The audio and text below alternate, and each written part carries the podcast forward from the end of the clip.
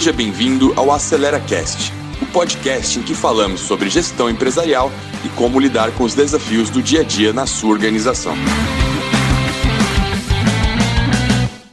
Estamos com um grupo de convidados aqui muito especial hoje e para falar sobre agilidade, falar não sobre agilidade em projetos, né? Mas sim o que a gente aprendeu em projeto nesses 10, 15 anos aí, cada um aqui com mais cabelos brancos ou menos. Te entreguei agora, Nelson.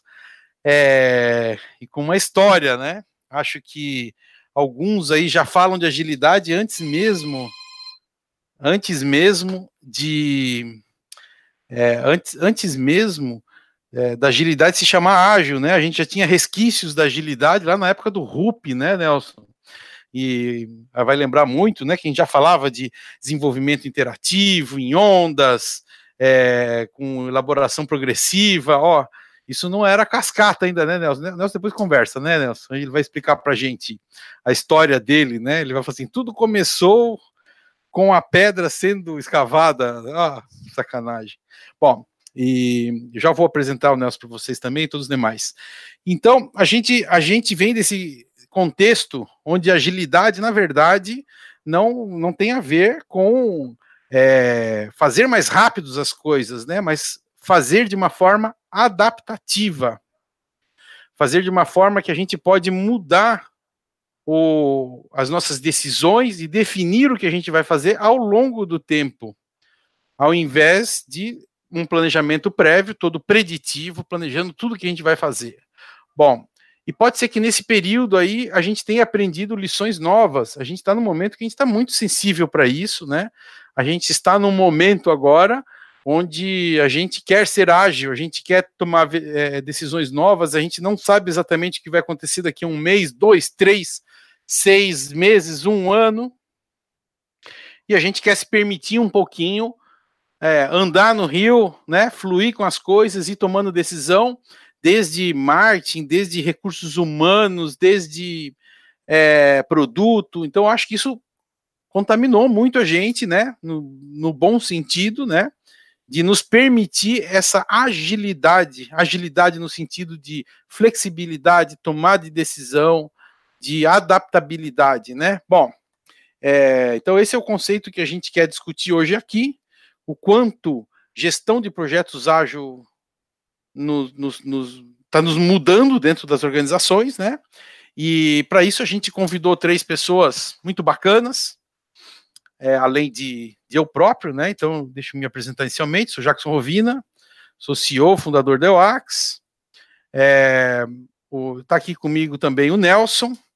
O Nelson, já trabalhamos juntos por um bom tempo. O Nelson foi minha inspiração durante grandes anos, né? Como, como um consultor sênior, né? Como uma pessoa que me ensinou muito de consultoria. Devo é, bastante ao Nelson aí por muitos conselhos e, e boas práticas aí no trabalho de consultoria, né? Curti muito um período que trabalhamos juntos, né, Nelson? É, o Espinha, que é meu sócio aí, nosso sócio na EUAX, ele é CEO é, do Artia, e que é uma empresa de projetos, e que nasceu ágil desde o começo, né? E ágil em tudo, né? De pé a cabeça, né? Não só no desenvolvimento, é ágil no marketing, ágil no desenvolvimento de produto, é ágil em em toda a sua gestão e até talvez muito pelo perfil do Espinha, ter esse perfil de agilidade. Ele foi por muitos anos também instrutor de, de cursos de Scrum e agilidade, consultor, coach, enfim, além de ter um negócio 100% ágil, né? E o Stefan está com a gente aí também. O Stefan também é consultor da UAX. E o Stefan está passando frio lá em Curitiba. O Nelson também, né, Nelson? E eu e o Espinha, e o Roberto Espinha, estamos aqui em Joinville. O Stefan tem umas, umas uns opostos na vida dele, né? Ele foi gerente de TI do Detran, no Paraná, e ao mesmo tempo era coach de startup. Então, as coisas assim, antagônicas, né? Mas que deve dar uma riqueza muito grande na cabeça de um ser, né? Imagino eu. Então, acho que é um grupo bem bacana para a gente discutir um pouquinho. E eu deixo a palavra, começando pelo pelo Nelson, né? E os demais quiserem ir aproveitando, vão, vão, vão se apresentando aí. É, e, e, a pergunta básica é: e aí? O, o, as organizações é, aprenderam brinquedos novos? Aprenderam coisas novas com essa nossa vivência de 10, 15 anos de agilidade, né? De 10 anos, 10, 15 anos desde o Manifesto Ágil. Como é que está sendo isso? Nelson, quer começar, Nelson? Opa, vamos lá. Estão me escutando? Tudo bem? Então, tá bom. Tudo bem. É, é, pergunta do Rovino é interessante, né? O que, que nós aprendemos é, nesse tempo todo? É, eu acredito que é, o aprendizado tenha vindo, tenha é, começado um pouco antes, né, a questão de agilidade mesmo, ela na realidade ela começou lá nos anos 70, depois veio para os anos 80 com os métodos leves e depois disso vieram os métodos ágeis. Eu como Matusalém passei por maior parte dessa, dessa coisa toda, né? Então, é, e é uma grande questão das, das organizações, a, a, a pergunta quando se fala em agilidade, é, houve um momento no mundo corporativo que se falava muito em agilidade estratégica, né? então isso não é novo, isso não é de agora. É, e, a, preocupação assim dos estratégicos, né, do, do, do nível estratégico, é, é, a pergunta de sempre que não quer calar, né? Eu posso usar a agilidade, o ágil, né? Mas o que, que eu ganho com isso, né?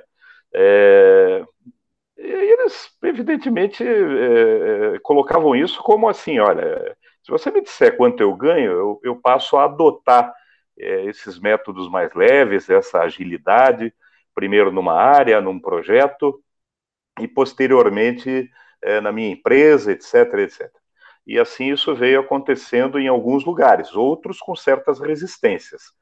Nós viemos assim aí, quem sabe, na década de 90 até o início dos anos 2000, quando realmente a agilidade se, se, se apresentou, como disse Rovina, né, em 2001 particularmente, mas se apresentou como método, como metodologias, etc., com, um processo bem, bem, bem estruturados, e aí as empresas começaram a ver que aquilo era um pouco mais sério, que elas poderiam realmente é, se engajar naquilo e começar a utilizar, mas sempre com uma pulguinha atrás da orelha, né? O que que eu ganho com isso? É, o grande precursor, é, precursor dessa coisa toda foi a, foram as áreas de tecnologia da informação, foi, o, foi o berço dessa, dessa historinha toda, mas isso não significava, e não significa, muito menos, que é, a agilidade não pudesse ser né, aplicada na empresa inteira. Mas só que no início, de uma forma até acanhada, é, poucas empresas se atreviam a, a, a sair um, po, um pouco mais do universo de TI, se é que saíam de um próprio ambiente de projetos, né? Aplicavam muito agilidade no nível operacional, no nível tático, mas nada assim corporativo, né? É, a utilização, no, no, no, meu ponto de vista, né, no, em massa, foi quando, é, abram aspas, por favor, né, a agilidade virou moda, né, principalmente aqui no Brasil. Isso já veio daí, sim, o que o Rovina falou, quem sabe uns 10 ou 15 anos, ela as empresas aprenderam a, a escutaram falar, né? aprenderam o termo agilidade, e aí algumas delas embarcaram nessa onda de agilidade, sem muita preocupação de, de como fazer, mas, é, quem sabe, um pouco mais preocupadas com o marketing, de poder dizer que estão fazendo, mesmo de maneira meio atrapalhada, atabalhoada, né? É, fazendo um, um ágil meio cascado, né?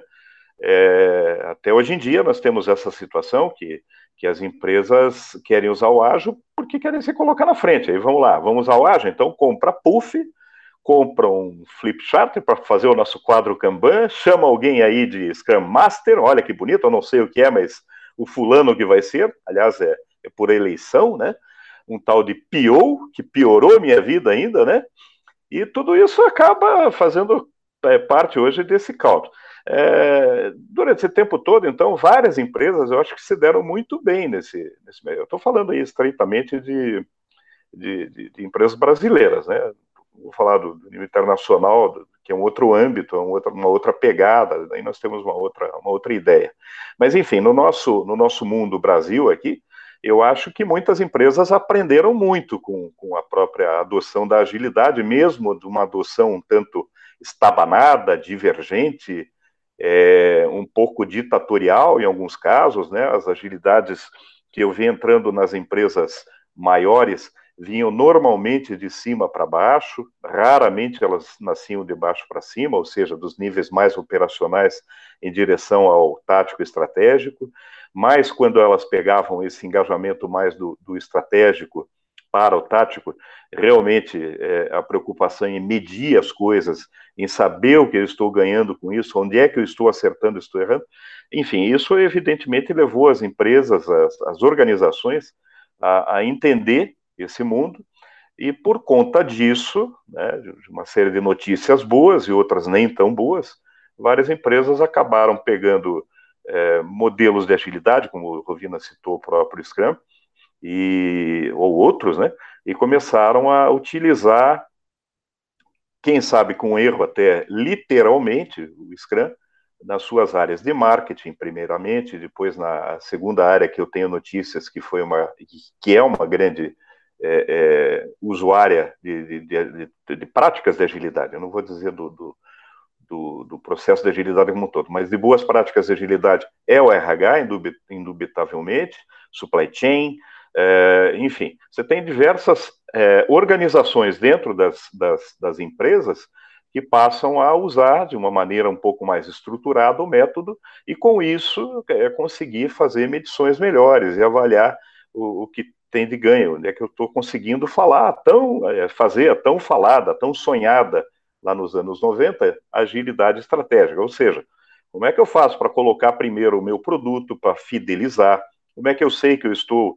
é, é, realmente vendendo uma coisa que vai ter, um produto que vai ter crescimento, que vai ter adesão, é, e, e, como é que eu, que eu, que eu consigo o meu break-even, né? Como é que eu gasto o que eu devo gastar sem exagerar e sem entregar uma porcaria para o mercado, né? Então, essa ainda é uma questão, mas eu acho que as empresas têm aprendido muito, muita coisa interessante. Várias, é, várias empresas aí é, é, grandalhonas, desculpem o termo, mas é, aquelas que pareciam que, que, nunca iam conseguir sair de um waterflow, de um modelo, no, um modelo mais clássico, né? É, de fazer as coisas, não, não projetos necessariamente, tá? mas da burocracia de todas as coisas, um tanto mais sistematizadas, começaram a entender que era possível quebrar alguns, alguns processos, algumas formas de fazer, sem perder padrões, isso é necessário dizer, para que eu, em seguida, possa medir e medir o ganho e, quem sabe, rever o processo e fazer melhor continuamente. Essa é a ideia, né? E eu acho que isso tem acontecido. Né? Tem, tem, tem, tem boas histórias de empresas que têm tido muito sucesso. Então, eu acho que existe um ganho visível e existem ainda aquelas empresas que estão fazendo as coisas de uma maneira um tanto confusa, um pouco atrapalhada, também em função de, de, de não saber para que rumo vai, né? Isso já aconteceu quantas vezes no nosso mundo organizacional por conta de normas ISO, de normas de qualidade, e agora vem acontecendo ultimamente com modelos de agilidade, métodos e modelos de, de agilidade. Então, fazem uma mistura de, de, um caldo, né? E passam a utilizar esse caldo sem saber muito aonde essa, aonde isso vai dar, né? Então, sem preocupação até de medições, de análise e tudo mais. Faz aí e vamos ver o que dá. Né? A questão é passar para o mercado que nós estamos utilizando. A mesma coisa, né? o termo digital, né? a gente vê hoje em dia, ah, tudo é digital, digital, digital. Então, digital e agilidade estão unidos. Né? Não é necessariamente assim, mas, mas me parece um pouco de modismo de algumas empresas, não são todas mas algumas embarcam nisso pela, pela, pela, pelo marketing, da, pela pegada mesmo, pela, pela, pela, pelo apelo que isso oferece para o mercado. Dizer, olha, eu, tenho, eu sou multi, multimodal, tenho várias plataformas, eu uso agilidade, eu sou transparente, eu sou ambidestro, né? Na minha governança corporativa, etc, etc. Então, é, é, tudo isso é, faz parte desse recheio. Acho que a agilidade é um componente nesse quebra-cabeça, um componente interessante, não é o único, se fosse o único, seria uma varinha de condão, seria ótimo, né? mas não é milagroso. É, guardado isso, é uma boa, uma excelente forma de, de, fazer as coisas melhores. Esse é o meu ponto de vista aí da, do, do ganho. Tá? Não, ô Nelson, deixa eu, deixa, eu, deixa eu pegar o teu gancho aí, que você falou um pouquinho dessa, desse modismo, né? E deixa eu jogar para o Espinha a, a bola. É, modismo fez com que a gente passasse um pouquinho da, da conta e isso se transformasse uma uma muleta até. Bom, agora eu não preciso mais ter definição de processo, eu não preciso mais ter padrão, eu não preciso mais ter repetibilidade, porque nós somos ágeis, a gente não precisa ser repetitivo, a gente não precisa dessa consistência temporal, né? Porque o grupo, enfim, será que em alguns, algum, algumas vezes a gente não, não usou isso para o mal, né? O, a comunidade como um todo. O que, que você acha, Espinha? É, é, assim, pergunto especialmente para o Espinha. Espinha viveu esses últimos anos ambientes de startup, né? Startup não dá para fazer tudo aquilo que a gente faz numa empresa grande. Então, o Agile é, um, é uma é, uma, é um aliado no final das contas, né? Porque você não consegue sair padronizando coisas que vão mudar em seis meses, né? Mas ao mesmo tempo a gente veio, né? Eu e Espinha trabalhamos juntos, empresa grande já, e a gente veio de um ambiente extremamente é, normatizado. Tinha umas coisas boas nisso também, né? Será que o mundo não, não, não acabou indo muitas vezes para o despadronizado é, por muleta, né? Por dizer assim, ah, não, nós queremos ser ágil né, um pouquinho disso que o Nelson falou, que, como é que você enxergou esse, essa, essa transição toda indo para outras áreas que não sejam só projeto, né? Vamos ser ágil, queremos ser ágil, né? Bom, enfim, deixa aberto aí para você falar, Espinha, fala aí.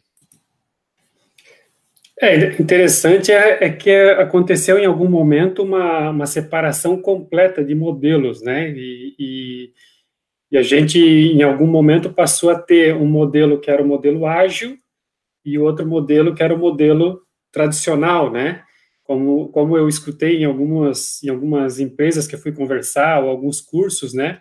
Ah, então é o modelo arcaico, né? Então, quer dizer, quando a onda do ágil apareceu, algumas pessoas é, acharam que aquilo era a salvação, né? Era bala de prata, e que a gente tinha que ir para um modelo que era mais atualizado, que era o modelo ágil, e deixar um modelo que era um modelo preditivo, né? Eu chamo modelo preditivo ou modelo tradicional, e, e, deixar esses modelos que são mais é, é, robustos para trás e utilizar um modelo novo, que é um modelo que eu vou ser mais ágil, né? Quem não quer ser ágil? Então foi aí que gerou uma grande confusão, né? Porque o modelo ágil, essa palavra ágil, ela não necessariamente quer dizer que você vai ser mais veloz, né? Você vai entregar mais rápido o ágil está muito ligado com como você trata mudanças, né? Então, o, o, no modelo, nos modelos mais tradicionais, os modelos que eram mais comuns, a, a gente tenta prever as mudanças, a gente tem tenta ser previsível, né, nos resultados que vai entregar. E o modelo ágil é aquele modelo que você tem um, um, uma missão, tem um negócio onde você vai chegar, tem um ponto onde você vai chegar mas só que você não, não cria uma, uma, uma estrutura que você vai evitar que ela seja quebrada durante a, o, o caminho para chegar nesse modelo, né? Você cria, na verdade, um caminho e você cria dentro desse caminho uma série de momentos onde as mudanças serão avaliadas e implementadas de forma ágil, ou seja, o ágil aqui se refere muito a como eu vou mudar o meu plano, como eu vou mudar o meu, a forma de chegar no destino que eu quero chegar, né? Então, é, é, só para separar um pouquinho os dois, os dois modelos aí, né? E quando as empresas é, entenderam que precisavam adotar um modelo, né? Que ah, esse modelo é um modelo novo, é um modelo para onde as empresas estão indo. É, eu, eu, vi muita gente rasgando aí anos de, de, de, de, de processo, anos de é, aprendizado e uh, colocando tudo em post-it nas paredes, né? Então, é, é, essa, essa, essa virada do, do, do tradicional, do preditivo para o ágil, em muitas empresas ela foi prejudicial. Eu entendo que ela, que ela foi é, bastante prejudicial. É, é, eu acredito que é, as empresas elas, elas, devem avaliar muito bem né, cada área, cada tipo de, de trabalho que elas têm, e elas tem que é, usar, né, ou se beneficiar do melhor dos dois mundos, né? Tem momentos que eu tenho que usar modelos tradicionais mesmo. Eu não posso é, é, esperar que as coisas aconteçam, que, que eu tenha imprevistos no meio do caminho e, e, achar que lá no final eu vou entregar alguma coisa que tem que ser previsível, né? Eu vou construir um prédio, né? Claro que eu posso adotar no meio do, do, do projeto da, de construção de um prédio algumas coisas que são mais tradicionais, ah, mais ágeis, né, com, com, mudança, mas eu não vou poder usar o método ágil numa empresa de, de construção civil. Agora, algumas áreas dessa, dessa empresa, ela pode utilizar ah, mais métodos, mais conceitos de, de gestão ágil, né?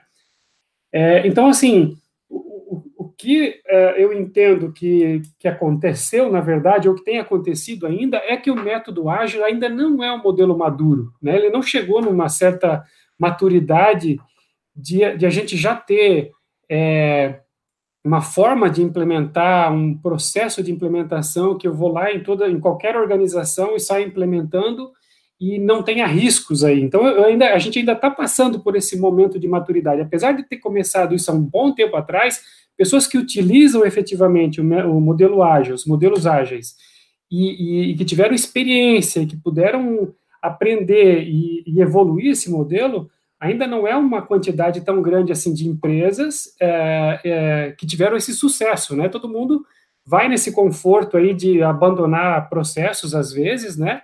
E, de, e entender que o ágil é algo que vai resolver o problema dele sem eu ter processo, sem eu ter é, é nada documentado. Então, tem que existir um, um certo cuidado nessa migração, né, para não acontecer esse problema aí de, de, extrapolar, né, de passar do limite, e ao invés de eu ter bene, os benefícios do ágil, que são muito grandes, os, os métodos ágeis trazem é, benefícios muito, muito é, visíveis aí a empresas e a áreas, né, que precisam dessa, dessa é, é habilidade de mudar, né, então, ao invés de se beneficiar com isso, acaba se prejudicando por não adotar isso de forma adequada. E aí começa a questionar o modelo ágil, né? Não é que, tem, não, é que não dá certo em, em vários locais, é que a forma como isso é implementado ou é adotado, a empresa ainda não estava preparada, os líderes não estavam preparados, ou então foi só aquela história realmente de bota o post-it na parede e agora eu estou sendo ágil, né? Legal. E legal. E, e assim, quando a gente sai do ambiente de projeto, né, que ainda tem uma toda uma ritualização, né? A gente vai para outros ambientes. Agora ficou, a gente está vendo muito entrando nas empresas e as paredes lotadas dos kanbans, né? Para controlar tarefa, para controlar rotina, inclusive alguns softwares especialistas, é, software para contabilidade, software para RH, software para rotinas de forma geral, ou seja, o, o Agile através do Kanban, né, invadindo aí é, nosso ambiente de trabalho, onde nunca falamos de agilidade, né, muito mais como um organizador de tarefas do que outra coisa, e dando essa, essa essa vibe, né? Esse negócio legal de, pô, a gente trabalha com post-it na parede, né? Acho que tem muito disso também, né? Tem uma, tem uma aura, o, o, o Nelson também falou disso, né? Essa aura startup que a gente quer ser preenchido por esse ambiente startup no nosso dia a dia, mesmo que eu trabalhe numa empresa de 100 anos de idade, né? Eu quero trabalhar numa, numa empresa que eu que eu execute os post-itzinhos e que eu faça uma reunião em pé e que será, será que tem um pouco disso?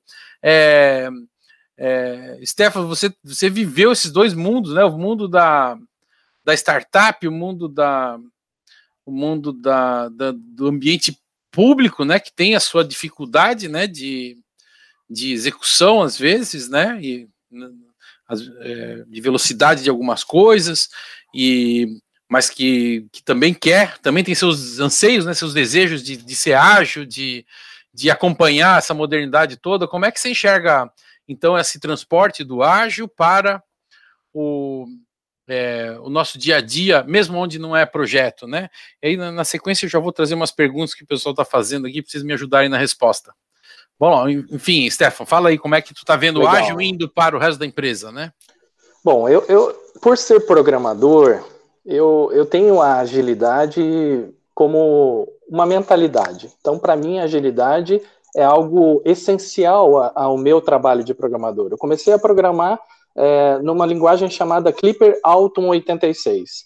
É, quando veio o Summer 87, os meus amigos ficaram, puxa, e agora? Eu me adaptei. Quando veio o Clipper orientado a objeto, eu me adaptei. Quando veio outra, quando veio orientação a objeto, já foi um apocalipse para nós. A gente pensa, meu Deus, e agora? O que, que a gente vai fazer saindo do modo de procedures e indo para o modo orientação a objeto? Então, quando a gente fala de agilidade, eu acredito que a agilidade está ligada à velocidade da mudança.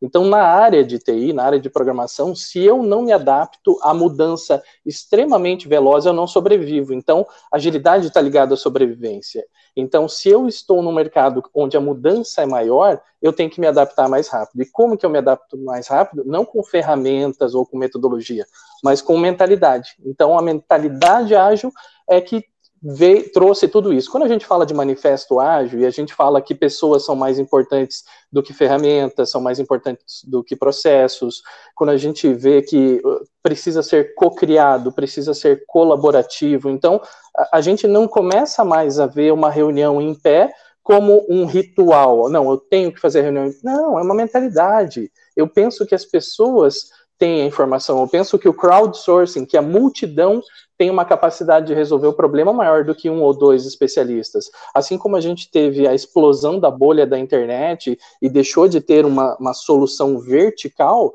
no mundo dos negócios, agora nós também não temos mais soluções verticais, nós temos a cocriação, a colaboratividade. Nós temos o crowdfunding, o crowdsourcing, é a multidão que começa a resolver os problemas.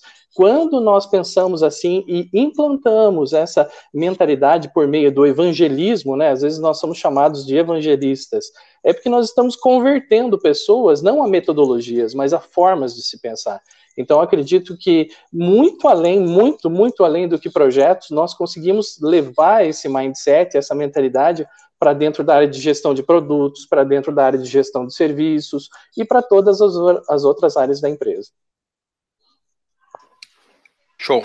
Ó, deixa eu aproveitar aqui, ó, a tem umas perguntas, vamos ver quem que, que me ajuda aí na resposta, né? Então, uma das perguntas aqui da Silvana, que mudanças relevantes estão acontecendo dentro da metodologia ágil, é, que possa ser usado pelas empresas como estratégia nessa mudança de mercado. Bom, vamos lá, né? Alguém me ajuda aí. É, a, o ágil em si é uma filosofia né, de gestão mais do que um método, né? O método talvez seja o Scrum. É, mas vamos lá, eu vou deixar para o Nelson responder essa. Me ajuda aí, Nelson. Ou se alguém quiser interferir aí. Então, assim, eu acho que a gente vai tendo métodos e frameworks novos, né? Tem o Safe, tem, tem patterns, tem padrões que a gente reconhece na, na indústria. Então, o Spotify foi lá e montou os squads, né? E a gente vai tendo uma, uma toolbox aí cheia de ferramentinhas que cada um tem de juntar as que quer, né? E tem metodologia no mercado, mas aí é, não é. O ágil tá acima disso tudo, né? Ajuda aí, Nelson. O que, que tem de novo? O que, que mudou aí nesse mundo todo? O ágil é o mesmo? Ele mudou? Como, é que está isso? Ou está nessa linha do que o Stefan falou, né? De que é muito mais um mindset, né? Onde a gente se comporta de uma forma diferente e aí a forma como a gente executa isso muda total, né? Depende, depende se a gente está fugindo daquela, daquela história do comando controle, né? Enfim, bom, deixa, vamos lá, Nelson, ajuda aí na resposta. Então, é, é exatamente o que eu concordo com o Stefan. É, o ágil em si, o termo e, evidentemente, a forma de, de fazer, é uma, é uma mudança de mindset, é, é um mindset, né? Então, ágil em si não é um método, não é um processo que você ache em livros que você tenha, como falou o Espinho, uma, uma adoção facilitada. Olha, se você fizer assim, for por esse caminho ou daquele outro, você vai é, é, ser mais assertivo.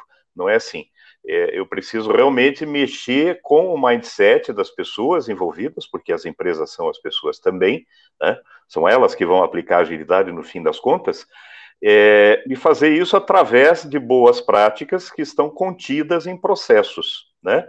Então, não, é, é, não existiu, de, de, do, do, nascimento de ágil até agora, é, sinceramente, não existiu nenhuma mudança radical, revolucionária a ponto de dizer, olha, ele se transformou, existe, é, existe no universo de agilidade coisas novas que não, não existiam no passado.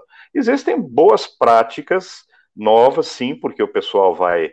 É, eu costumo dizer que os processos e os métodos brotam na nossa frente, né? Eles brotam à medida que as pessoas aprendem o jeito que, opa, deu certo, eu vou fazer de novo, né? É, vocês peguem aí, vou dar um exemplo, né? É, o ágil, por exemplo, não, não, não tinha muita relação na cabeça de algumas pessoas. Na minha fazia todo sentido sempre. Mas na cabeça de algumas pessoas, ágil e design thinking não tinha nada a ver. Né? O, o, o ágil e design, é, particularmente, não tinha nada a ver.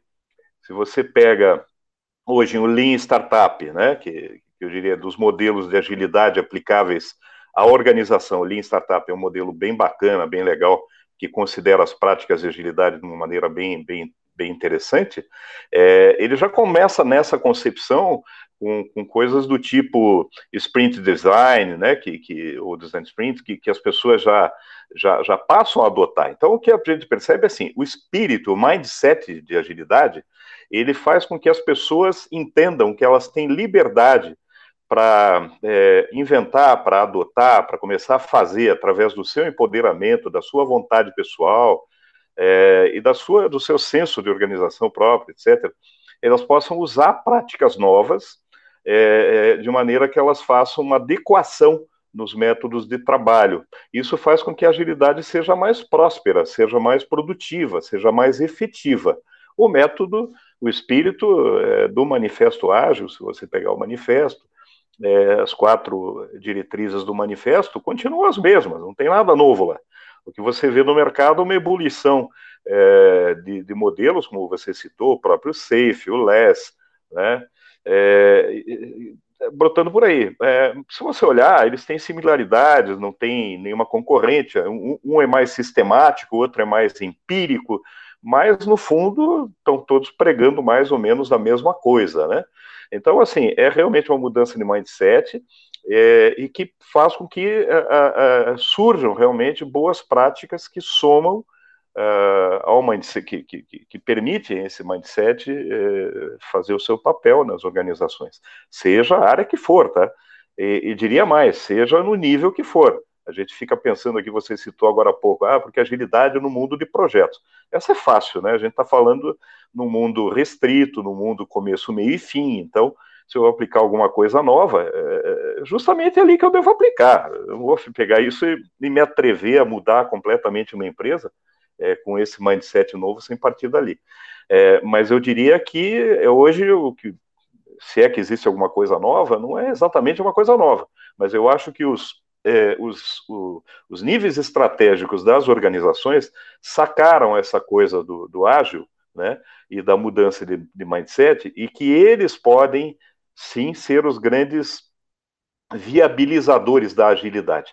Então, da mesma agilidade que se pregava 20 anos atrás, né? O Stefan falou, olha, eu comecei com ágil lá quando era programador, na realidade eu também, né? Nós começamos em plataforma baixa, eu com plataforma é, alta, com mainframe é, plataforma baixa.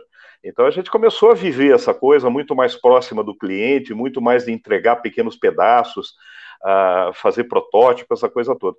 Esse mundo não mudou, ele não mudou. Só que as pessoas agora começaram a entender na TI e nas outras empresas é, que, nas outras áreas, desculpe, que não seja a TI, elas começam a entender que aquele mesmo processo da TI pode ser um pouco adequado, pode ser um pouco é, customizado para que eu possa utilizar aquele mesmo mindset na minha área. Isso é bom, isso é extremamente positivo. Então, dizer assim, olha, surgiu uma coisa nova. Não. Surgiram algumas, algumas iniciativas isoladas de diagnóstico, a pergunta que as organizações fazem, que as pessoas fazem. Por que, que eu vou usar o ágil? Como é que eu fico sabendo se eu preciso do ágil? Então aí surgem, evidentemente, empresas, consultorias, etc., preocupadas em responder isso, em dizer para elas, olha, você precisa do, do, do ágil, porque está aqui, olha, eu criei um, uma, um, método de você fazer uma avaliação para saber se você é mais ou menos ágil, qual facilidade. Isso, desculpe, mas eh, não existe é, é, é um processo muito ortodoxo, né, nesse sentido. Ele, ele vai ser variável em função da cultura, da organização, do contexto organizacional, do histórico organizacional, uma série de coisas. Então existem assim, é, nascem coisas novas, como diagnósticos, como maneiras de, de fazer adoção da agilidade, né? É, você pega o DED da, da própria IBM, você, enfim, você pega frameworks, você pega processos é, que tendem a, a, que tentam fazer com que a agilidade seja mais facilmente adotada nas organizações. Mas eu não diria que é nada novo. O mindset é o mesmo, o manifesto é o mesmo, e o que a gente quer é a mesma coisa. Né?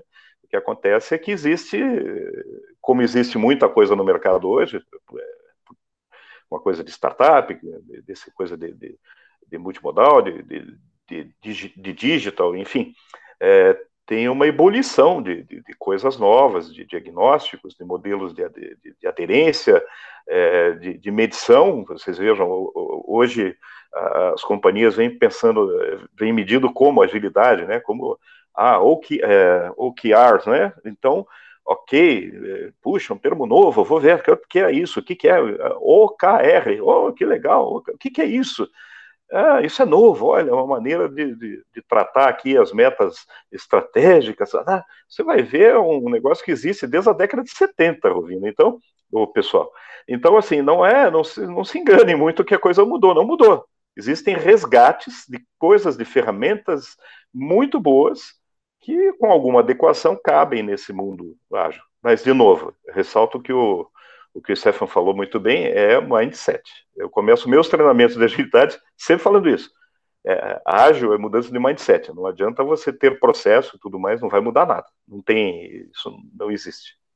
O, ágil é, é, ágil, né? Ele tá, ele se transforma e se adapta de acordo com o ambiente, né? Eu acho que tem um pouco disso, desde que você continue sendo respeitando o princípio da coisa, né? Acho que tem um pouquinho disso, né? Você ter o mindset, respeitar os princípios, né? De entrega, de adaptação, de não tentar prever os próximos 10 anos do que você vai fazer na vida. E, e acho que as ferramentas vão aparecendo, vão surgindo para cobrir aspectos distintos aí de, de cada ambiente, né? Eu, eu queria. Desculpa, pode falar. Bom, eu queria, eu queria pegar aqui uma outra pergunta. É, para o Espinha, que estava associado ao que ele falou antes, é, da velocidade, né? Então, aqui ó, o Carlos Ricardo falou que na empresa que eu que apliquei o Agile foi difícil, pois acreditava em velocidade, né?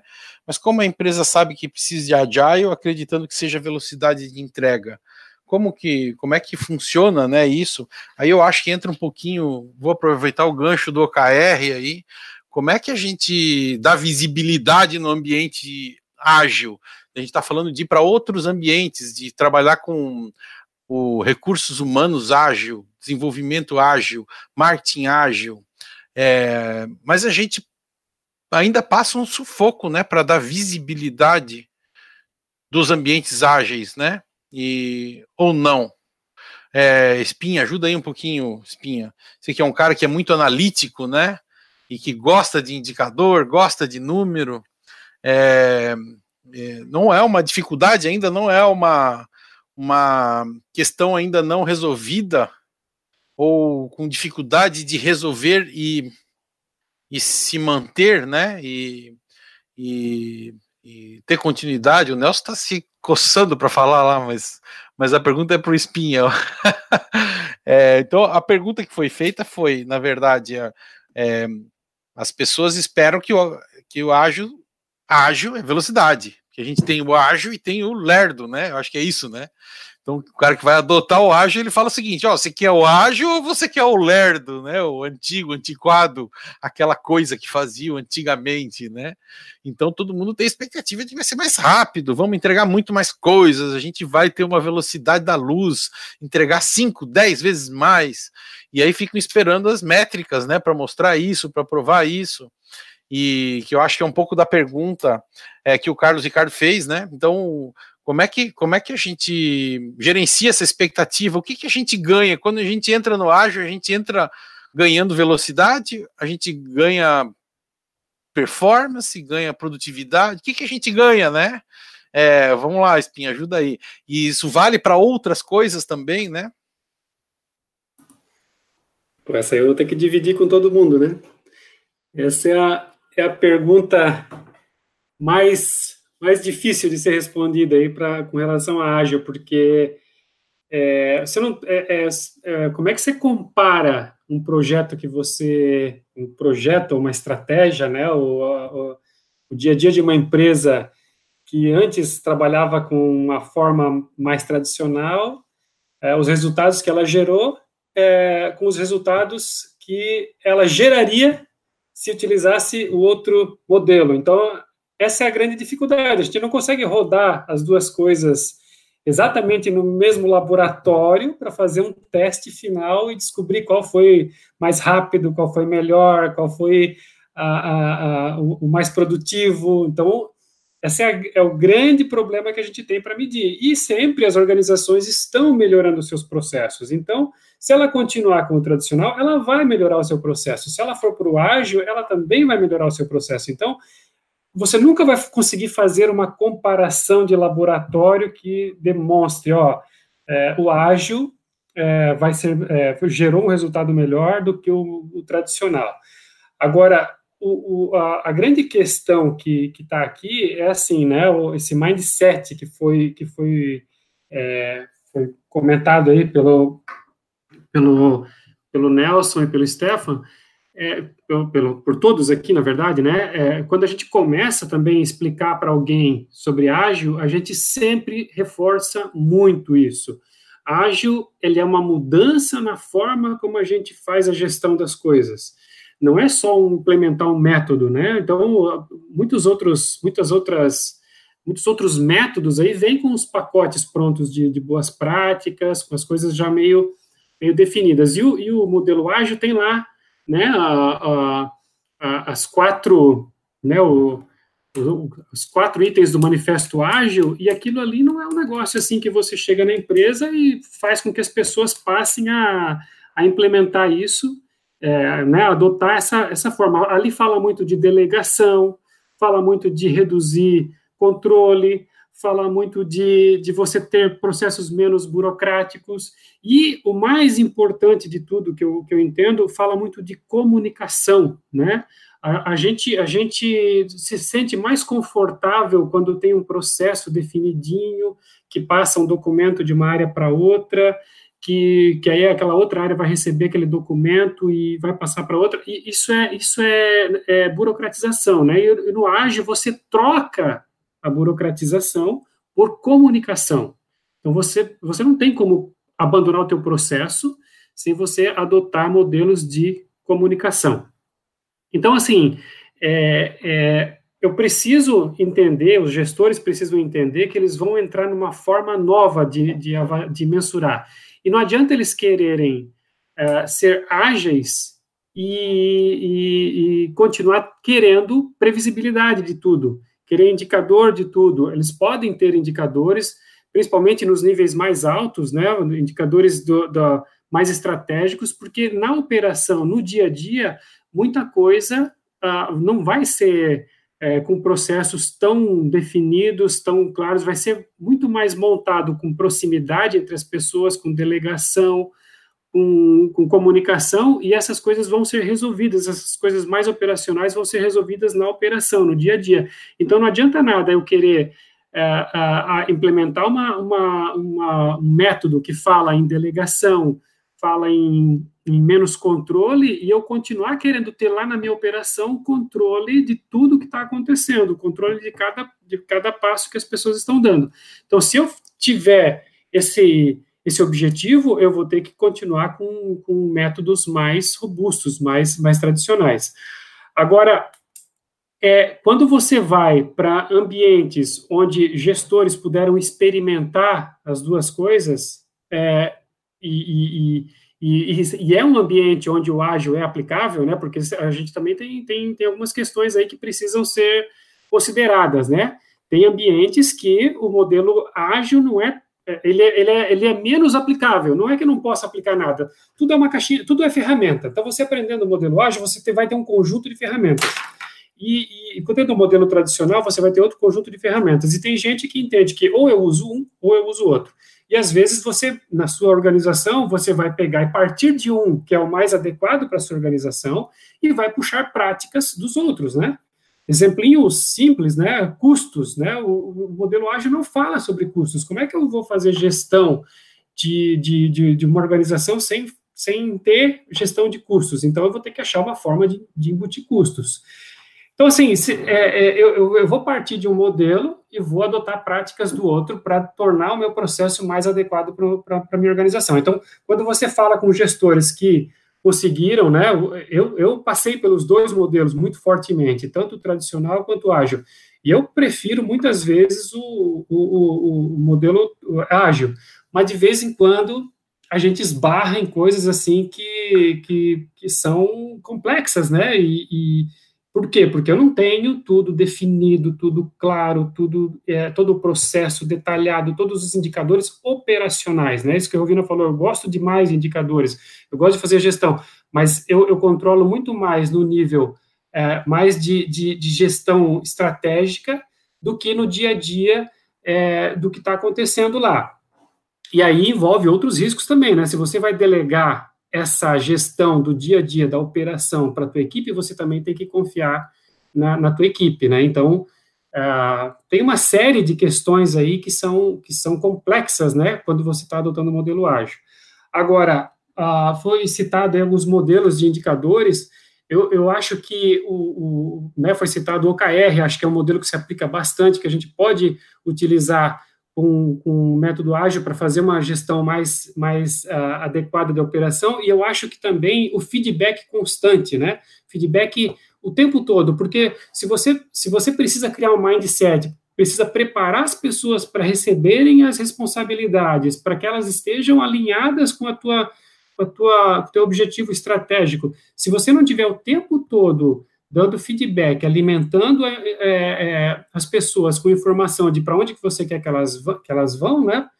É, é, a operação em si vai acabar sendo prejudicada. Então, eu tenho que trabalhar com feedback constante, mesmo de coisas pequenas, feedback no final de uma reunião, feedback é, do dia a dia, do, do, do, que está sendo feito por cada pessoa, para eu conseguir alinhar né, a equipe para onde a gente precisa que, que a equipe vá, tá? Então, assim, é, é, como mensurar isso é um, é um, é um baita desafio, tá? É, eu não, o Artia, como o Rovina falou, ele foi todo montado em cima do modelo ágil. Eu acredito muito que o resultado foi melhor, mas eu não tenho como comparar é, é, né, os resultados é, se ele tivesse sido feito no modelo tradicional, porque não tem como eu fazer isso. Então, é, é uma dificuldade muito grande. É, então, assim, passa por um trabalho de convencimento também, né? As pessoas têm que entender que esse modelo, ele é melhor do que o outro. E para entender que esse modelo é melhor do que o outro, muitas vezes vai precisar de gente que já tenha passado por isso e possa trazer essa argumentação, dependendo da organização, dependendo do, do, do, do tamanho da empresa, da área que atua, tem uma série de fatores aí que tem que ser considerados, né? Eu tomei de advogado diabo aqui. Eu, nós quatro aqui adoramos o ágil, né? Mas eu vou, eu vou fazendo um pouquinho de perguntas aí dos desconfortos que no final a gente pode acabar tendo, né? Eu, um outro desconforto disso tudo que a gente está falando é, é e a nossa governança como fica se a gente quer ter um ambiente todo ágil, é, colaborativo, que as pessoas tomam decisão, que a gente muda de decisão.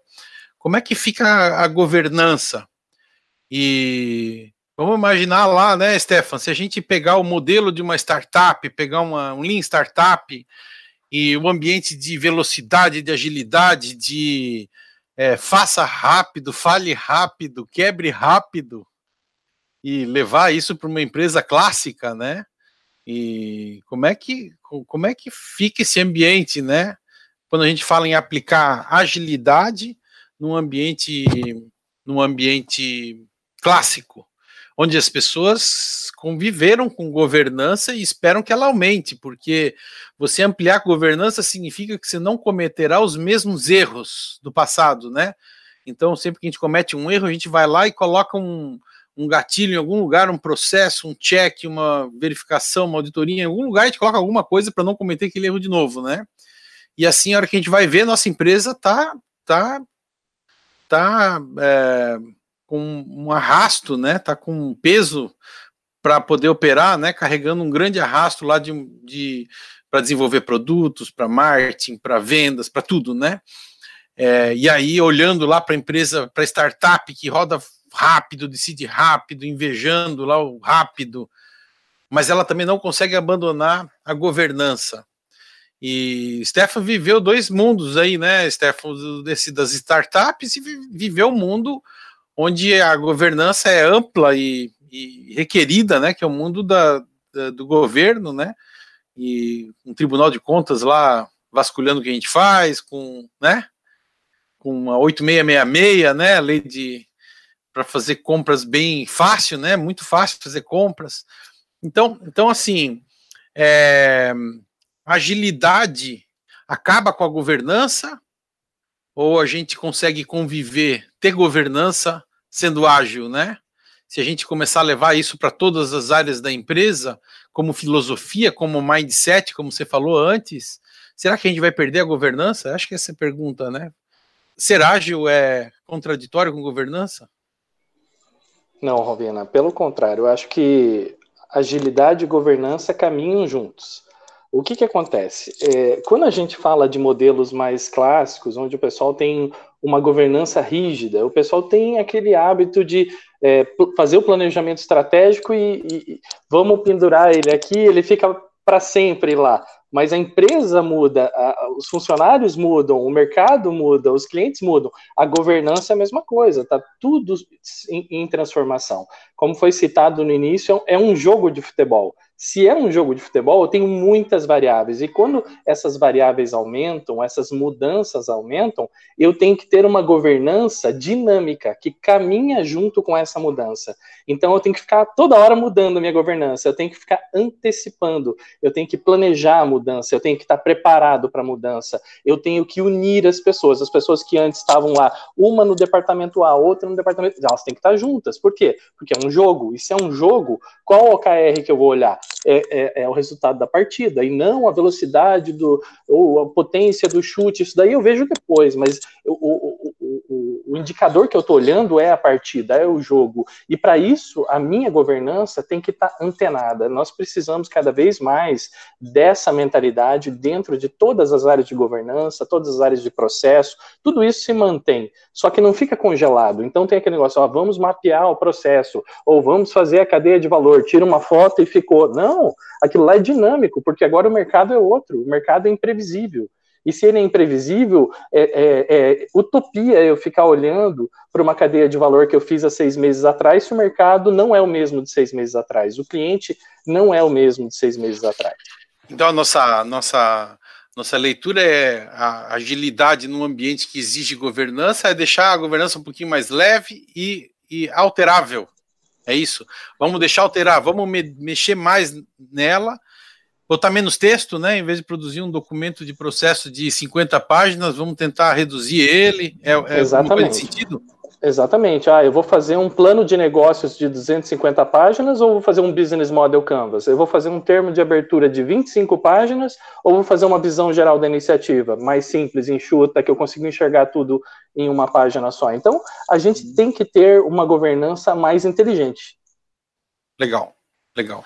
Bom, deixa eu, deixa eu, deixa eu puxar uma outra questão que eu acho que é muito relevante, né? Quando a gente fala de levar conceito ágil para a empresa inteira, isso, isso, isso é, um, é um mindset, a gente já falou. Isso é uma filosofia, é um princípio, é um jeito de trabalhar. Bom, é, é, é isso tem de vir de cima para baixo, não tem? Então, uh, vamos imaginar um planejamento estratégico com um padrão de uma empresa que vem acompanhado de um orçamento. E esse orçamento, vamos dizer que agora a gente está agora em, estamos em maio e porque a gente sempre fez assim, nosso orçamento de 2021 nós vamos começar a fazer agora, em junho. Ou seja, nós temos de dizer quanto a gente vai gastar lá em dezembro de 2021. Agora, na metade de 2020.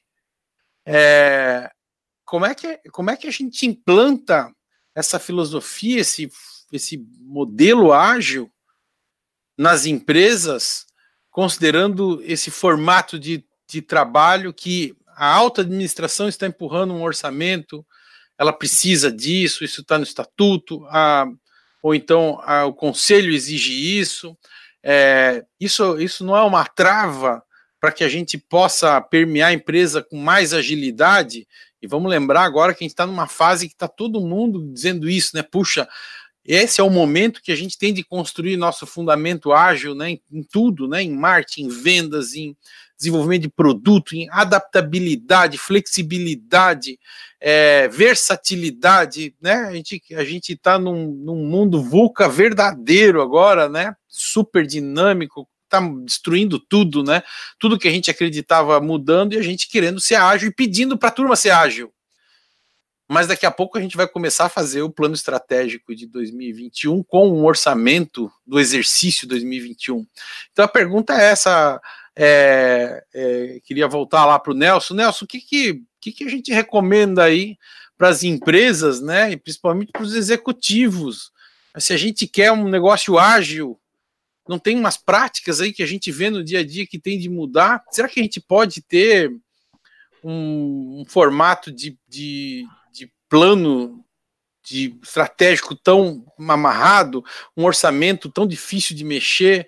tão engessado, tão, né? Como é que como é que como é que muda isso?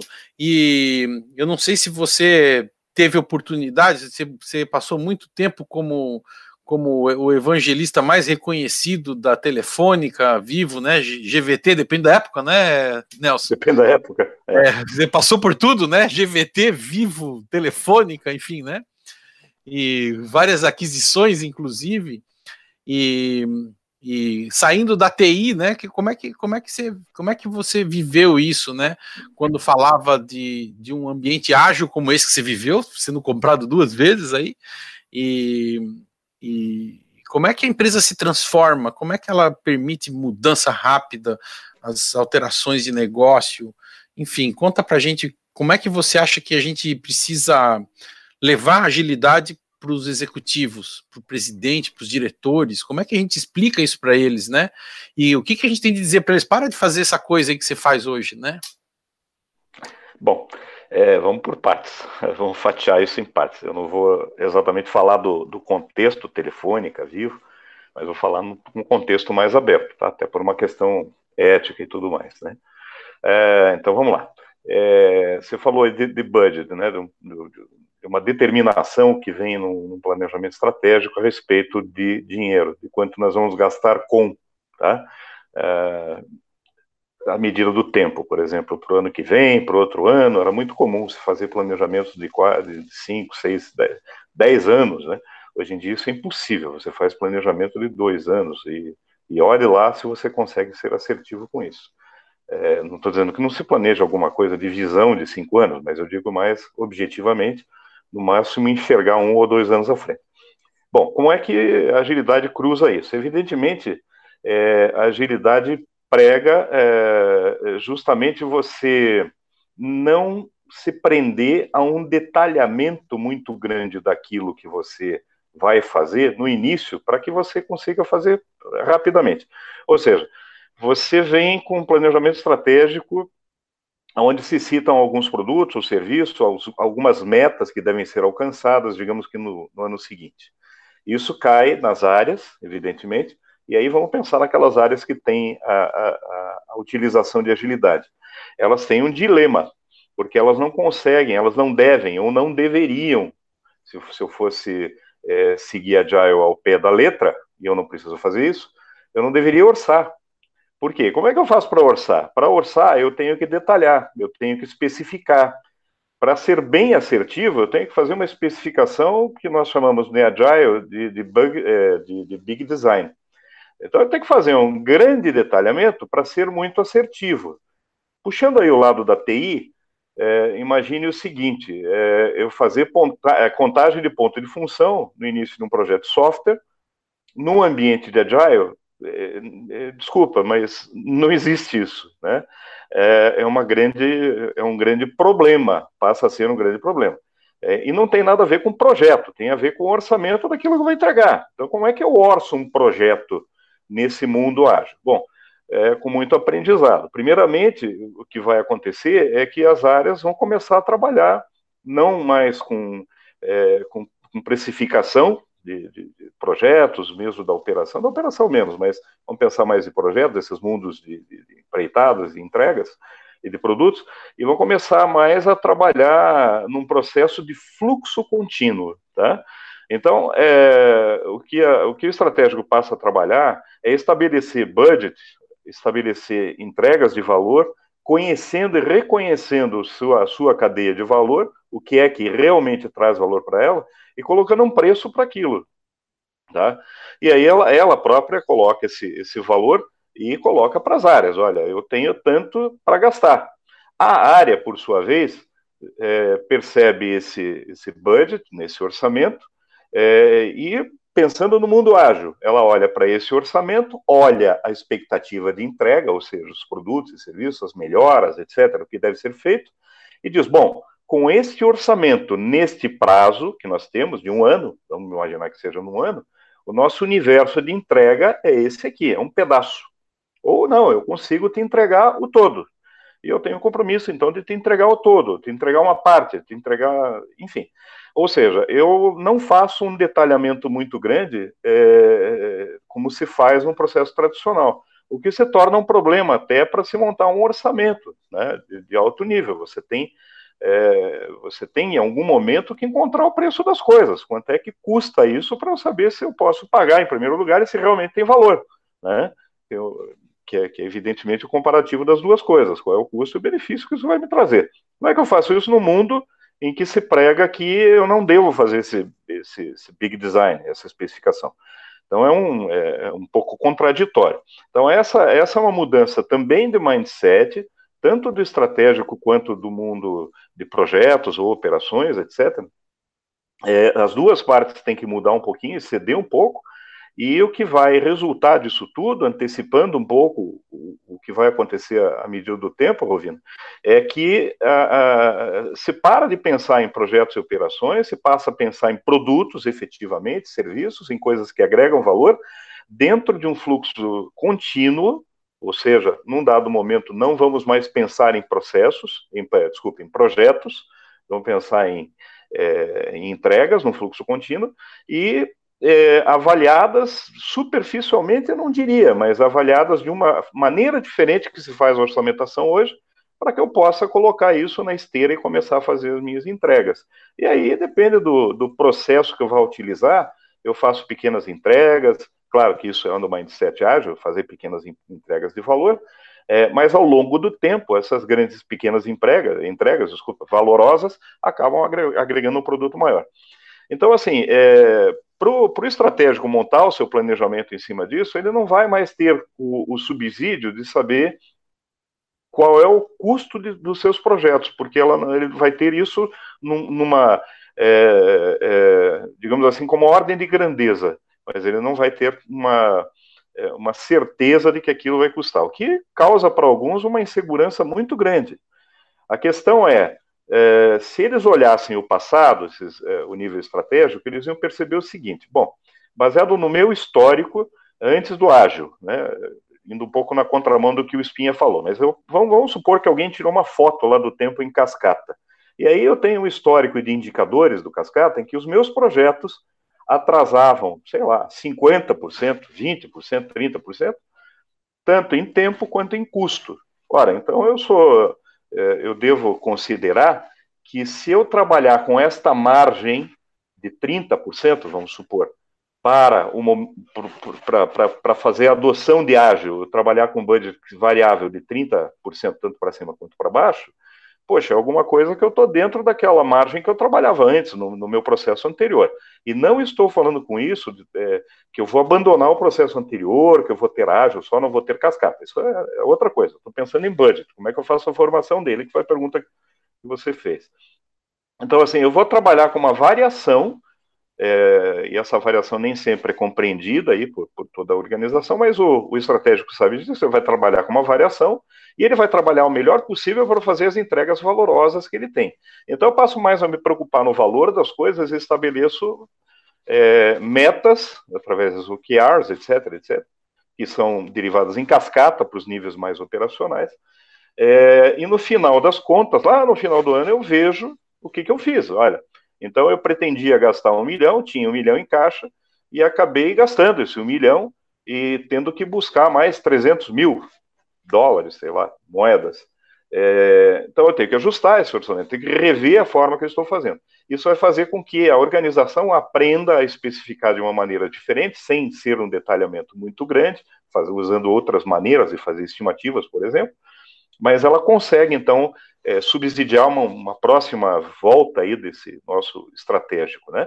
E assim vai um aprendizado ao longo do tempo. Quanto mais o estratégico participa do tático operacional e quanto mais ele se comunica com ele para entender quais são as dores desse mundo, quais são uh, as incógnitas que eu tenho para fechar um orçamento, para atender um budget, mais ele consegue perceber, evidentemente, é, como é que é esse jogo para poder, olha, eu vou trabalhar o meu estratégico, não é um planejamento estratégico com agilidade, que é meio maluco isso, né? Não é isso que eu estou falando. Mas é, é assim, é, é pegar essas, essas coisas e, e fazer dos seus indicadores é, coisas um pouco mais maleáveis, por assim dizer, mas sempre focadas no, no valor.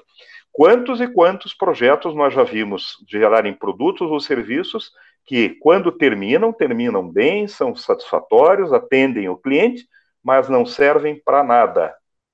Quem é que. Por que, que aconteceu isso? Ah, porque o cidadão que desenhou o planejamento estratégico tal, tinha uma, uma determinada verba do todo e ele tinha que gastar isso. Isso a gente vê na empresa pública, na privada, a gente vê em todo lugar. Então se gasta dinheiro a rodo. Poxa, tem que sair desse mundo, tem que sair dessa, dessa coisa. Essa agilidade do, do budget, por exemplo, está aí. Né? Perceber o valor e onde é que eu vou gastar o dinheiro de uma maneira assertiva. E aí começar a aprender o quanto é que eu tenho das coisas. Ou seja, respondendo um pouco melhor para você, é sair do mundo de projetos e passar para o mundo de fluxo contínuo, onde eu vou colocando dinheiro na ponta e vou coletando produto e serviço bom, de boa qualidade, na outra ponta. Eu, eu, eu vou, deixar, vou, deixar, isso para uma outra conversa, né? O Tinha vai falar agora, mas é, numa outra conversa, a gente voltar para se explicar melhor isso, né? Vamos desprojetizar as empresas, é, mas vou, vou deixar para uma outra conversa por causa do horário, né? Deixa o Espinha assumir aí a conversa. É, só, só para contribuir, assim, é, é, no ágil você posterga o máximo possível o detalhamento da, das coisas, né? Você só, só faz as coisas com um nível mínimo de detalhe para você ter uma visão de onde você vai chegar e vai postergando o detalhamento justamente porque as mudanças vão acontecer. Quando você fizer o detalhamento, você já está com, com o escopo das mudanças que você pode incrementar naquilo que você vai planejar. Então, planejar o que vai acontecer em julho do ano que vem, em detalhes agora, é, é, é, é meio que a gente saber que vai errar, né? Então, assim, quantas, quantas coisas que foram planejadas agora para esse ano, né? Quantas coisas que foram detalhadas aí, é, planejamento de coleção, né? Quem tinha coleção é, de inverno para lançar carros, né? Cole, né? É, carros que estavam lançados, enfim, teve coisa aí que foi atropelado e ia ser atropelado mesmo usando ágil, né? Mas o, o ágil ele fala muito disso, de você ok, vou fazer o planejamento estratégico, o que é o mínimo possível para ter uma visibilidade que me permita montar esse orçamento, e conforme as, as coisas vão andando, aí eu vou puxando as, os novos os, os, projetos, as estratégias, e aí sim eu vou detalhando no momento que eu é, realmente preciso dessa informação ah, para que ela comece a acontecer, né? Acho que é, essa é a, é a questão aí do detalhamento aí, né? É, mas eu, eu, eu, eu, gostei dessa conversa, a gente vai ter de voltar um dia para ela, né? De quanto a gente detalha e quanto que a gente deixa lá, olha, vamos, vamos deixar, nós temos aqui, ó, 10 é, milhões por mês e, e, eu já sei que eu vou fazer nos próximos meses. Agora, o que eu vou fazer lá na frente, eu não sei ainda. Nós vamos fazer o que for melhor para esse produto, para essa linha, para essa operação, né? Eu acho que é um pouquinho do que o Nelson falou e que a gente fica tentando preencher o ano, né? Com um monte de orçamentos que a gente sabe que até lá a gente vai trocar por outros projetos e, e a, acho que acho que tem campo aí para a gente explorar um pouquinho mais isso, né? O quanto que o projeto é projeto, o quanto ele é um, um consumo de uma capacidade, né? Para executar um, um projeto, enfim, a, a, um dia nosso vai explicar um pouquinho melhor, vamos fazer um desenho para a gente aí, a gente vai a gente vai brincar sobre planejamento estratégico ágil, né, Nelson? Eu tenho uma visão também sobre planejamento estratégico ágil é, para a gente seguir. Bom, eu queria é, pedir para vocês fazerem as palavras finais aí. Ah, por causa do horário, é muito rápido, não dá tempo para a gente falar tudo que a gente quer. E, mas a gente precisa ir para o encerramento. Então, uh, acho que pode ser começar aí com o Stefano, que foi o, o, o último a não falar, né? E vamos seguindo para o encerramento aí. Maravilha, gente. Em primeiro lugar, quero agradecer a oportunidade, o convite. Fico muito feliz por estar aqui junto com os gigantes da, da agilidade aí no Brasil. Uma honra. E como, como foi citada essa questão de agilidade dentro do governo? Eu, por exemplo, que conheci agilidade dentro do governo, né? Eu, eu entrei para trabalhar com o governo em 2001 e dentro do governo, a primeira coisa que a gente começou a trabalhar foi com o RUP, e de repente a gente já começou em 2002, 2003 já a trabalhar com projetos ágeis dentro do governo. E todo mundo pensa, né? Nossa, o que, que tem a ver agilidade com o governo? E, e foi uma grande surpresa para mim quando eu descobri que, é, devido a essa, essa questão volátil do governo, das mudanças serem muito rápidas, o governo também tem que se adaptar. Nós temos que estar prontos para dar respostas para para mudança muito rápida, ou seja, a arte do improviso. Nós, como agilistas, nós estamos mais preparados para é, responder ao improviso. Opa, teve uma mudança? Eu tenho um plano para isso, eu tenho 10 planos para isso. Eu, aliás, eu tenho mais que 10 planos para isso, eu tenho um time para resolver isso, um time multidisciplinar, eu tenho equipes pequenas para resolver tudo isso. Então, é, é, muito lindo, é muito prático e cada vez mais fazendo parte da cultura das empresas. Por quê? Porque é, a velocidade está cada vez maior, as mudanças estão cada vez mais desafiadoras e para isso a gente tem um potencial enorme, que é o quê? Se nós queremos resultados maravilhosos e a gente tem delta tempo, a gente tem é, pessoas maravilhosas e ferramentas maravilhosas. Então, quando a gente trabalha com, com essa fórmula, a gente consegue atingir esses resultados maravilhosos. E eu acredito muito nisso. Muito obrigado pela oportunidade.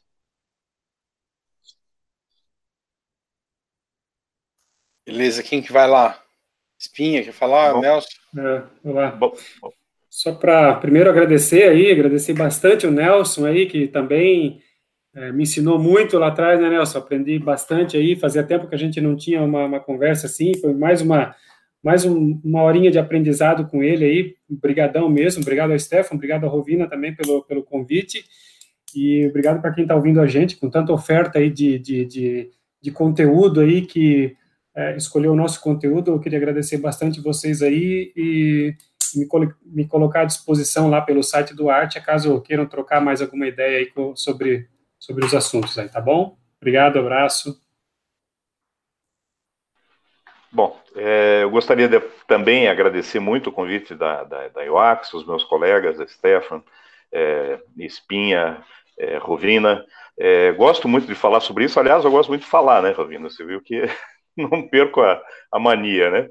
Mas, enfim, gostei muito. Eu acho que quanto mais se discute esse assunto de agilidade, o assunto governança, o assunto métricas, enfim, quanto mais a gente coloca isso é, em discussão, mais o assunto cresce, mais a maturidade aumenta e mais a gente acerta, né? É, e é só tentando que a gente vai saber se está certo ou errado, se, se, se, a gente deve continuar ou não. Então, assim, adoro o assunto, nem, nem vou me é, vou parar por aqui, né? Eu vou agradecer novamente, então, até uma próxima. Eu também permaneço à disposição de vocês aqui e agradeço aos, às pessoas aí que estão no, no, canal e até a próxima. Legal, bom, deixa eu agradecer a vocês três, né? São três, eu sei que os três são agilistas, que adoram ágil e vão defender até debaixo da água ágil. E, e eu não sou tão ágil assim, né? Eu, eu, eu, eu, eu, eu me considero ágil porque a minha mulher me, me tirou de casa e me mandou aqui para o fundo, num quartinho que a gente tinha. E eu falei: tudo bem, eu sou ágil, eu venho para cá, né? E a gente, a gente faz esse tipo de coisa, né? É, mas é, é, acho que os três têm mais agilidade na veia até do que eu, viveram muito isso, né? Estudaram mais isso e trabalharam mais como evangelistas, né? Como coach, como é, instrutores, né, do que eu, apesar de eu sempre ter admiração pelos métodos ágeis, né, é, acho que o ser humano tem essa capacidade de, de adaptação, ele tem de usar ela, né, enfim, a gente, a gente tem vivido problemas muito complexos que a gente tenta resolver é, equações que a gente não tem capacidade para resolver e tenta imaginar o que a gente vai fazer no final de um projeto e eu preciso passar por todo o começo para descobrir isso, né? E testar e ver a cara de um usuário e ver a cara de alguém que está usando, fazer um teste de mercado, ver se aquilo que eu acredito é de verdade ou não. Enfim, tem tantas variáveis aí que fazem com que esses conceitos todos a gente tem de usar no RH, tem de usar em vendas, tem de usar para desenvolver um produto, lançar ele, vender uma campanha comercial, usar isso no planejamento estratégico, que nós vamos voltar numa outra sessão só para falar sobre planejamento estratégico ágil. Então, eu acho que é um assunto que ele, ele não, não, não tem mais essa exclusividade de projeto, não tem mais exclusividade de sistemas, né, que era antigamente, não tem mais de projeto, e ele ele está nos lembrando que nós somos inteligentes, mas além de nós sermos inteligentes, nós também não conseguimos é, resolver problemas complexos demais. A gente precisa resolver um pedaço dele, andar um pouquinho e continuar a solução lá na frente com base no que a gente viveu. Eu acho que é isso que o, que o mundo ágil está nos, nos, nos, entregando, né? E que a gente precisa abraçar sim. A gente tem de abraçar isso, porque é a forma de a gente resolver os nossos problemas todos, de estar tá pronto para respostas rápidas, né? Em momentos como esse que a gente está vivendo agora, né? Do Covid e enfim. É, então acho que a gente só vai crescer, né, com esse, esse tipo de debate. Agradeço imensamente a presença de vocês aí é, é, para a gente poder falar um pouquinho disso. É uma pena ser tão rápido, acabar tão rápido o nosso tempo, a gente já esticou demais e espero que em breve a gente possa voltar a falar nisso, né? Então, obrigado a todos, obrigado pessoal que está aí escutando a gente, quem vier a escutar na gravação no, no, no site né, e nos canais. Grande abraço a todos aí. Obrigado, viu?